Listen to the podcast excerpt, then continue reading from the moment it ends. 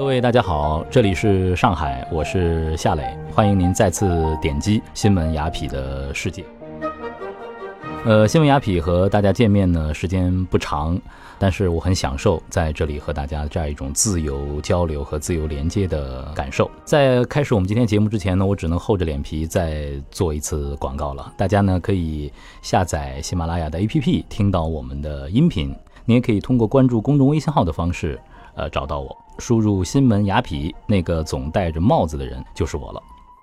在上期的节目当中呢，我带着大家一起探访了龙美术馆，和王威馆长走读了艾利亚松，感受到了这位和光影玩游戏的现当代的艺术家。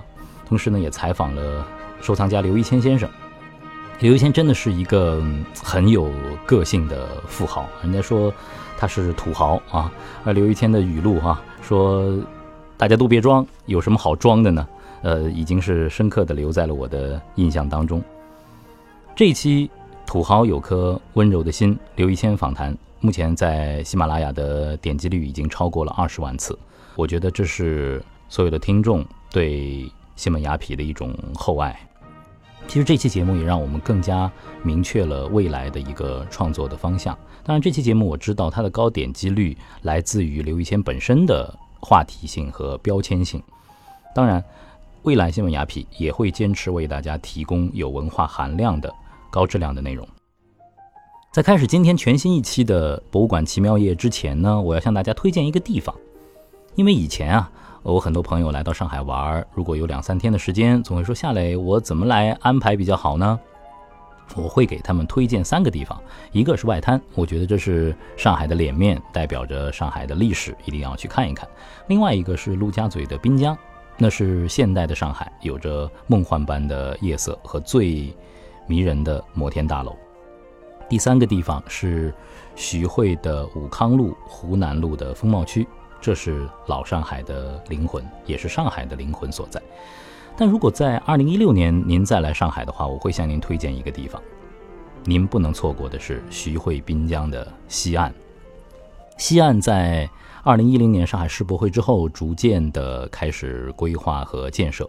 原先这个地方是上海的工业区、造船厂，是封闭的，所以说很多人都不知道，原来徐汇也有一段滨江的岸线。现在呢，徐汇滨江西岸已经是初具规模了，这里云集了龙美术馆、余德耀美术馆这样的私人的博物馆和美术馆，而且呢，未来东方梦工厂、兰桂坊也都会进入到西岸。呃，相信呢，用不了太长的时间，西岸徐汇的滨江就会成为上海文化和都市生活的一个全新的高地。好了，让我们一起开始这一周的博物馆奇妙夜之旅吧。这一周呢，新闻雅痞夏磊将带着您夜访余德耀美术馆，这里正在举行的是贾科梅蒂回顾大展。贾科梅蒂的作品可真的是有一点难懂哦，很多人说哇。夏磊，你做贾科梅蒂曲高和寡呀。的确，贾科梅蒂的作品，我送他三个字：丑、瘦、露。真的丑哎！他塑造的可不是我们传统意义当中的俊男美女，不是大卫，不是维纳斯，而是一个又一个的孤独的人影。第二个就是瘦，没有肌肉，孤零零的、瘦瘦的站在那里，这是贾科梅蒂典型的视觉形象。第三个呢，就是漏，简陋的漏。你甚至从贾科梅蒂的作品当中可以看到那些半成品状态的手工的痕迹。那么，他的作品好在哪里呢？为什么行走的人能够拍得一点四亿美金呢？为了更好的和大家一起阅读贾科梅蒂，读懂贾科梅蒂，呃，我非常有幸的请到了著名的译评人林明杰先生，我们一起来阅读贾科梅蒂。怎么样？大家准备好了吗？让我们一起和贾科梅蒂。零距离吧。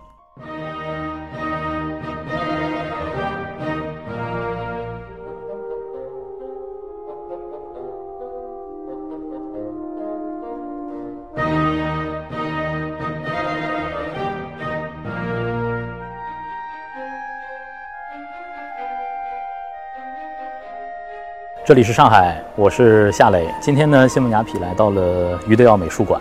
我们共同和大家进入的是正在这里展出的贾科梅蒂回顾展的现场。贾科梅蒂最有名的一件作品就是《行走的人》。今天呢，我们请到了一位啊，同样有着隐藏身影的，呃，艺术评论家林明杰先生。欢迎林先生今天来参加我们的节目，谢谢夏磊，您好。我觉得今天请您跟这个展览是绝配，您也瘦瘦高高的。我知道你叫我来，就是因为我跟他像。很多朋友会说，这个贾科梅蒂他的作品，呃，到底好在哪里啊？从《行走的人》这件著名的作品来看，它好像颠覆我们对惯常的。呃，雕塑的认知，首先你觉得是颠覆，是，呃，是一个全新的概念。如果你过去没见到过他的作品，嗯，那么一个好的艺术作品，它首先会让你有这么一个全新的感觉。这种全新的感觉，而且不单单是对普通的公众，而且它对美术史来说，也是过去没有过。它也不像毕加索这么张扬。哎，也没这么怪，但是呢，就是就这么样一个，好像也不太起眼，对吧？那我们仔细看看，他绝对是一个做写实的东西功力很深的一个雕塑家才能做出来。呃，从哪里可以看得出来？你比如说，你看他的眼角、鼻梁，他那种转折啊，那种感觉啊，是非常到位的。再看这件女人的那个人体，她的乳房的造型，她的走向，你看她的那个腿，那个腹股沟。非常写实的、很细微的那种变化的地方，它很到位。只是它把它变形了。在我们印象当中，最美的雕塑三男一女，嗯，最早的是罗马时期的制铁饼者，嗯，然后是米开朗基罗的 David，对对，啊，然后还有罗丹的思想者，嗯，呃，女的就是维纳斯了。但是你看，他们都很有肌肉，对，让我们看到人本本身的美。但好像贾科梅蒂做了太多的减法了，他。的人为什么会是这样的一个形态？很像您，细细长长的。就你叫我来就对了。呃，那我得多为他说几句话。你们看到我你说那个三男一女这种美，那在西方的博物馆里比比皆是。这种风格的东西，就是像大鱼大肉一样，吃饱了，吃腻了。那和我们还不一样，我们这里很多人还没看够呢。那边的。人已经看多了，这是他们惯常的视觉。惯常的视觉，那么一个艺术家出来，他就要出来和你以往经验不同的东西了。就好像你天天吃好的吃好的，我偶尔让你吃一顿农家菜，烹饪方法也不同，哎，材料也不同，那你的感觉一定是印象深刻。那么还有一点，就当时那个时代，工业科技相对来说已经很发达了。那么过去我们人类呢就可以。我们可以通过新的视觉去看世界，借助于光学仪器，借助于各种工具看世界，这个角度就和古人看世界的角度是不一样的。那么这个时候，一些艺术家，不仅仅是贾科梅蒂，都试图要用一种新的视觉的方法去看东西。我们人近距离看是这样的，但是远距离看是什么样的呢？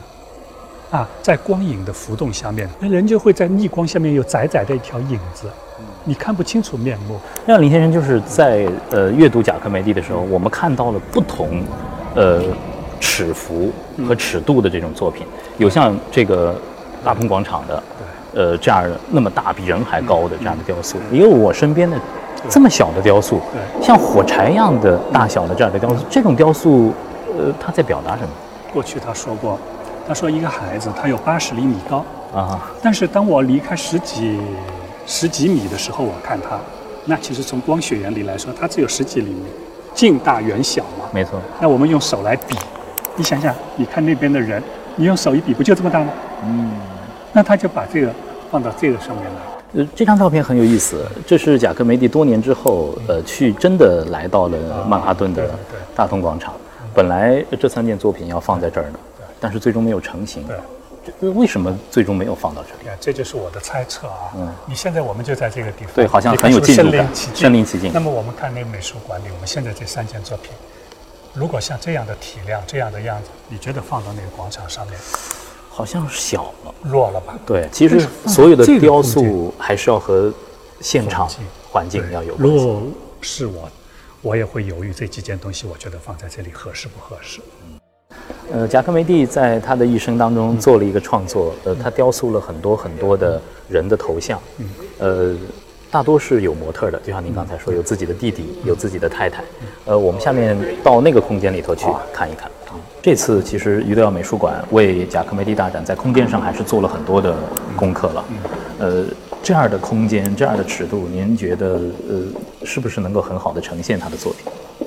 我觉得这个空间设计的非常好，它会产生一个烘托和对比的感觉，都是那种一个大的白的空间，然后他的作品是黑黑的，嗯，细细的。如果你这个空间太复杂，他的东西可能就会被喧宾夺主掉。而现在这样的空间是刚好。这件是不是就是他弟弟的那个？对，Diego。这件作品就正面看是可以的，侧面看也是可以的，对，而且很有意思，对因为他自己解决了这个语言问题。你看这侧面看像个浮雕，但是正面看又是正面看它又它又是一个立体的一个缩形立体的，嗯，当时是不是呃，贾科梅蒂和当时在同时代的在巴黎的一些艺术家，对于他的这种风格，其实也是有很多争议和批评的。他这种风格出来，我相信是很多人过去没见过，人都是有不不能接受，人都是有那种审美习惯和惯性的。嗯，但好在在巴黎那个时代，那时候就推崇你要做出与别人不一样的东西来，这个是个大的环境、大的氛围。大家来看一下，就是呃刚才林先生和我们一起提到的这个雕塑的肌理，在这件作品当中，我们在这一件雕塑上看到了非常多的刻刀的痕迹。这种刻刀痕迹，它像一个半成品，对啊。它全都留着。啊，但是它这种半成品，我觉得真的很精妙。你看，我觉得比成品都精妙。所以说到底呢，为什么他们艺术呢？它是给你一个联想。嗯就我一件作品，告诉你啊，这是国王，这国王和大臣在一起干什么，或者谁刚好杀了谁，那它是讲故事。但是到他们这里已经不是讲故事了，它是要唤起你的联想能力，以及你的情感的敏感度，以及你对人类的一些问题的一种思考。思考，像这种，你觉得像什么？这个躯干的那种感觉，是不是像被炸弹炸过的？对我觉得那种房子倒塌的那种梁柱烧焦的，像被灼烧过的。对吧？就是这种感觉，这个感觉可能今天的我们来看，这种心灵的冲击力量已经弱了。刚刚二战后的欧洲人来看，哭都能哭出来，眼泪都会掉下来。看到这个作品，就想到自己被毁的家园。嗯这个场景很有意思，它是工作室的一生，Life in the Studio。呃，这个是不是就复现了当时这个贾科梅蒂的那个狭小的工作室的样子？就是他是那个，我觉得是西方艺术史上的陋室铭，可以说 往来无白丁，啊，谈笑有鸿儒，群贤毕至，整个巴黎的知识界、文艺界很多著名的人物都在这个空间。对，山真是山不在高啊，山不在高，有仙则名啊。我们很多画家的画室都比他大不知道多少倍了，大概加个零都不止有的。但是就在这么一个空间里，他孤独地进行自己的创作。他一个人的时候就自己创作，嗯，但很多人的时候呢，他有大家进行思想的交流。那当时你看，包括那种哲学家、戏剧家、摄影家，都在他这里。这里有一个小的视频，是呈现了贾科梅蒂在这个陋室当中创作的一生。还有大家可以看看那张照片，我觉得特别有意思。在这样的一个陋室里，他他像不像就就是住在呃一个小楼里的一一位老客人啊？对啊，对啊，对，就像我们上海有很多这种老房子，对，败落了，然后就墙上涂的一塌糊涂，然后这种是就电线乱拉啊，的这个电表啊，这种就是非常像。那就在这样一个环境里，我就觉得这个艺术家他已经很出名了。我觉得他并不是好像一定没有条件要一定要在这样一个环境里面，但是我觉得他可能就是真的是不在乎外面的那种东西，就投入在自己熟悉的一个对的，而且大家看看啊，我们最熟悉的贾科梅蒂的作品《行走的人》，那里是正在制作的行行行走的人。大家看，在这面斑驳的墙上，是不是行走的人的草图都出来了？对对对对对 很有意思。呃，这张作品就精彩了。啊，呃，两位女士，呃，这位是贾科梅利的太太，那这位我们现在呃身份不详，有可能是模特，也许是，是不是在艺术家的这个生涯当中啊，呃，女性对他们的陪伴，包括对他们的灵感的唤起都非常重要。人类要有爱情，要有原始性动力的驱动，这些都是对人的创作欲望是有相当大的重要。那个毕加索几乎是谈了一辈子恋爱，老先生哎相对毕加索来说，他已经算是一个清教徒了。他就是很有数的就这么，啊，他的有一个情人，嗯有一个太太，有一个太太啊，一个情人过去做他模特儿的，过去是在法国一个有名的妓院里边人介绍给他的。那当时这个妓院里可能就是像我们过去宋朝的时候青楼粗馆，大量的文人雅士都到那边去啊。当时这个法国那个剧院也是这种感觉，也是就是和他很多文艺界人士他谈的谈得来的女性，啊，甚至是可以和他有共鸣的这样的。共鸣的，那是做他模特儿，同时又慢慢的成为有心灵的交流。这次贾克梅蒂的这个回顾展啊，应该说是第一次有这么全面的呃贾克梅蒂的艺术生平的呈现，呃，在上海举行。您觉得就是我们上海的艺术爱好者能够从这个展览里头得到一些什么养料啊？像这种展览，其实在国外办吧，啊，它除非在比如说在啊毕加索博物馆、谁谁谁博物馆，它是一个另外的。如果这种展览一般在别的国家，它的博物馆里办也算是特展。特展它如果要买个门票，也可能是也很贵。而且有一个有意思的地方，上海的几个展览你还可以对比着看。这次嗯，贾科梅蒂就是世界上把人物造型做得最瘦的艺术家，我们通俗一点讲啊。但同时，在中华艺术宫有一个在世界上把人做得最胖的，嗯那叫波特罗，波特罗，嗯对吧？他也是一个世界性的艺术家。为什么这两个人都成功了？一个做得最瘦的也成功了，一个做得最胖也成功了。他们成功点在哪里呢？哎，你想想，有一点规律性。贾科梅蒂的那个时代是人类战乱、饥荒，那个时候人崇尚什么？胖、丰满，像玛丽莲梦露呢这是主流审美。这是主流啊，它不是有什没什么盼什么嘛？就那个时代是人的审美刚好不是要瘦的，瘦是忌讳，我怕，千万别把我搞成这样，这就是结核病，这就是饥饿，穷困潦倒要饿死，这种都会有很多不祥的联想。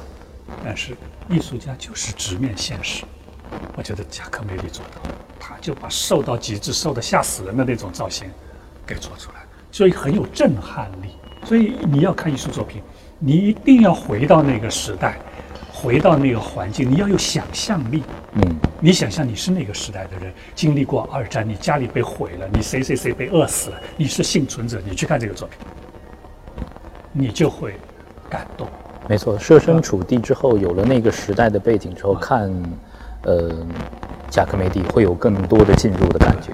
今天很有意思啊，我们坐在这个咖啡厅里头，享受这儿的一个午后的时光。呃，我也知道很多，嗯，在巴黎那个时期，可能很多伟大的创作都是像刚才林先生说的，在咖啡馆里天马行空这样聊出来的。呃，很多的作曲家直接就在餐巾纸上，很多伟大的文学创作就在那个餐盘上就直接写下来了。今天我们这里两张餐巾纸啊，我们试试吧，我们玩这个游戏啊啊，我们写下来看看会不会有有什么碰撞和交集。哇，林先生写的是孤傲，我能理解。您刚才讲，呃，贾科梅蒂的作品当中，您还看到了很多的传统。虽然他很孤独，但是是在灰烬当中挺立起的，一个一个的高傲的人的灵魂，是孤傲的。嗯，我们同时想到了这个字，对，孤独。你看，我们今天，你甚至今天你到巴黎去，你会看到巴黎的人是怎么走路的，他的肢体语言是什么样的？他挺起来的，他下巴高高的，有时候眼睛是往上看的。这种感觉你会看到中国古代的绘画魏晋风度，中国古代的文士他有这种傲骨，就是很自信，眼光是这样看。那么今天的中国人，我觉得尤其中国的文化人、艺术家，嗯，这种风骨是特别要值得尊珍惜这种风骨。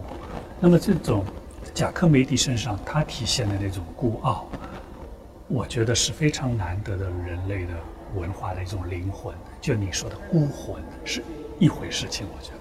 嗯，今天我们呃用这样的一个下午啊，徜徉在贾科梅蒂回顾展当中，呃，我和林先生呃被贾格梅蒂击中的是他身上的这种孤傲的灵魂，呃，这种不被环境所改变的对于艺术的这种坚持，呃，我想可能每一个来到这个现场的朋友都会有自己独特的解读吧。这样的一个展览就在上海，就在我们的身边。这是二零一六年大家不能错过的一个大展。博物馆的奇妙之夜结束了，是梦总要醒来的。这个和贾科梅蒂单独相处的夜晚，会长久地停留在我的记忆当中。除去所有的戏谑和玩笑，我们读到的贾科梅蒂是安静的，是孤独的。如果您也有机会走进余德耀美术馆，我们强烈建议您静静地和贾科梅蒂的作品待一会儿。如果您也读到了那份寂寞和人的话，那您将不虚此行。